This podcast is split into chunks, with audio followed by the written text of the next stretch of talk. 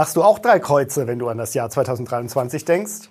Wenn du im vergangenen Jahr deine Immobilie verkaufen wolltest und es dann doch nicht getan hast, kannst du sicher ein Lied davon singen, was das Kieler Institut für Weltwirtschaft, IFW, Anfang Februar verkündet hat. Ich bin Andreas von ImmoScout24. Viel Spaß beim aktuellen Preiskommentar.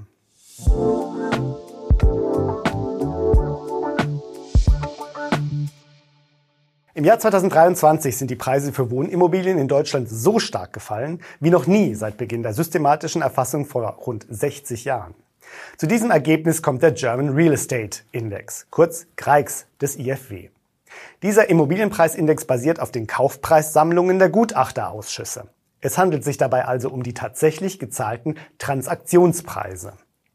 In einigen Städten sind die Preise aber weiter gestiegen. In Potsdam legten die Preise um 4,3 Prozent zu, gefolgt von Dortmund mit 1,9 Prozent, Leipzig und Duisburg mit jeweils 1,8 Prozent und Lübeck mit 1,5 Prozent.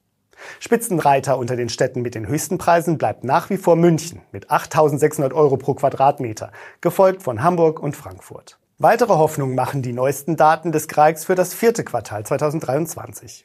Diese zeigen, dass sich der Preisrückgang nicht mehr wie bisher fortsetzt. Im Vergleich zum dritten Quartal 2023 sanken die Preise für Eigentumswohnungen nur noch geringfügig um 0,6 Prozent.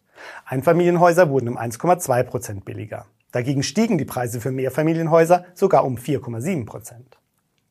Die Hoffnung auf günstige Preise wird auch durch die rückläufigen Bauzinsen genährt, die aufgrund der niedrigeren Inflation und der Nullrunden der Europäischen Zentralbank bei der Festlegung der Leitzinsen immer weiter sinken.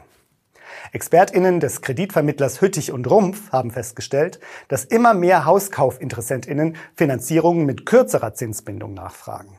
Dies deutet darauf hin, dass viele KäuferInnen mittelfristig mit sinkenden Bauzinsen rechnen und darauf spekulieren, zu einem günstigen Zeitpunkt die Finanzierung kurzfristig umschulden und dann in einen günstigeren Zins weiter wechseln zu können. Ist jetzt ein guter Zeitpunkt zu verkaufen? Wenn du einen Verkauf bereits planst, solltest du jetzt loslegen. Bei uns findest du schnell den passenden Makler oder Maklerin aus deiner Region. Schau gleich einmal rein, ich freue mich auf dich. Eine aktuelle Civey-Umfrage belegt, dass der Run auf Immobilien noch lange nicht vorbei ist. Nach wie vor träumen viele Menschen in Deutschland vom Leben in den eigenen vier Wänden. 32 Prozent wollen ein Haus kaufen, 23 Prozent möchten in einem selbstgebauten Haus wohnen und 14 Prozent träumen von einer Eigentumswohnung. Mehr als die Hälfte plant in den nächsten zehn Jahren eine Immobilie zu erwerben.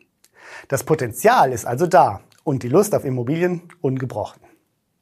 Dieses Interesse kommt aus zwei Richtungen. Zum einen stagniert der Neubau auf breiter Front. Das hat auch damit zu tun, dass Förderungen der Bundesregierung immer wieder in Stop-and-Go-Manier ausgesetzt werden, wie zuletzt die Förderung des klimafreundlichen Neubaus.